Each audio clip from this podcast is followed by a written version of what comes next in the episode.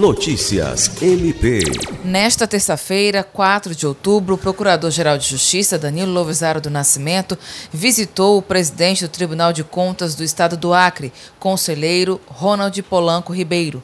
O chefe do Ministério Público do Acre estava acompanhado do Procurador-Geral Adjunto para Assuntos Jurídicos, Celso Jerônimo de Souza, e do Promotor de Justiça, Ricardo Coelho, titular da Promotoria Especializada de Defesa da Educação de Rio Branco. O encontro teve como objetivo reafirmar o compromisso e fortalecer ainda mais as parcerias entre as duas instituições. Alice Regina, para a Agência de Notícias do Ministério Público do Estado do Acre.